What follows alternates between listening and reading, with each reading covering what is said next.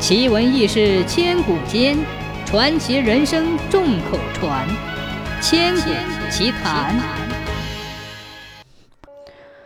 明朝的时候，郑和的船队里有一名商人，名叫黄埔德，很会做生意。自从他跟着郑和出海以来，从西洋贩回的珍宝在京城里兜售，一连发了几笔横财。黄埔德吃到甜头之后。便每次都要跟着大船队出海，可是后来有一回，黄埔德乘坐的一只小船在海上滞留时遇到了大风浪，被猛烈的台风打翻，他也掉进了海里。危急时刻，他侥幸抓住了一只船板，便在茫茫的海上一直漂流着，最终连累带饿，竟昏死过去。当他醒来的时候，已经是几天后的一个下午，他发觉自己静静地躺在一个小岛之上，和煦的微风吹过，温暖的阳光照耀着他的身子。他不知道这里是哪里，想爬起来，又觉得浑身酸痛，就这样爬爬歇歇，没走几步远，便又倒在地上。恰在这时，天气阴下来，一阵风过后，又飘来了细雨。他四面环顾，发现不远处有一个小洞，便鼓起勇气，挣扎着向洞口爬去。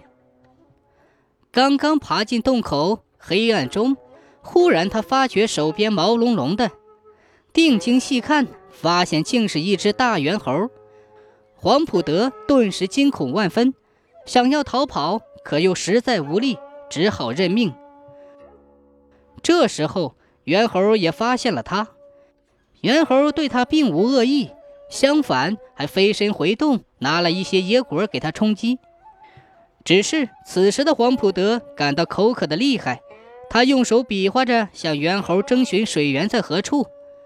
猿猴示意，领着他进了洞内，果然有水在石顶上渗透下来，一滴一滴。黄埔德张开大口饮着，吃饱喝足。黄埔德一下子觉得神清气爽，不再困乏，便跟着猿猴在洞内转悠起来。猿猴看来是寂寞已久，对黄埔德的到来十分高兴。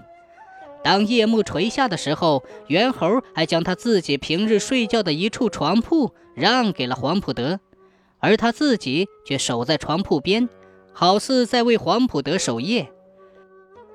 白天，黄埔德在洞内静坐。猿猴出去采野果、野菜，夜间他们同枕而眠。就这样，日起日落，春来冬去，黄普德与猿猴朝夕相处，共同生活了一年多的日子。忽然有一天，天刚刚蒙亮，猿猴猛烈地将黄普德从睡梦中推醒，又使劲地摇着黄普德走出洞口，向岛边望去。只见不远处的海面上出现了一列船队，黄埔德一看，简直高兴得要跳起来。他连忙高声吼叫，希望船队能向他靠过来。猿猴见此情形，也跟着叫起来，声音听起来煞是悲伤。可船队好像仍然没有发现他们。黄埔德急中生智，连忙示意猿猴去洞内拿了些柴火。在岛边升起了一堆大火，这时候船队才向他们这边驶来。黄普德盼星星盼月亮，总算盼到了这一天，他激动万分。而猿猴也似乎在为黄普德高兴，手舞足蹈，喜形于色。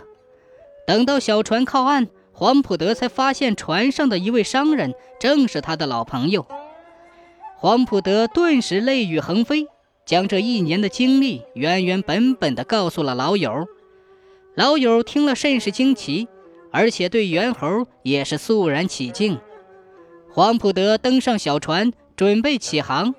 老友望着猿猴，恻隐之心顿时而生，不由得挥起手，类似向猿猴告别。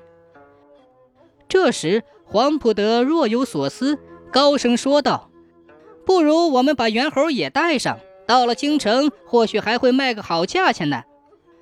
老友似乎没有听清，嚷道：“你说啥？再说一遍。”黄埔德又说道：“我说干脆把猿猴带回京城，这只猿猴很懂事，那些富人见了肯定会出大价钱买它。”不等黄埔德说完，那老友已经挺身过来，飞起一脚将黄埔德踢进海里，并恶狠狠地说道：“禽兽不如的东西！”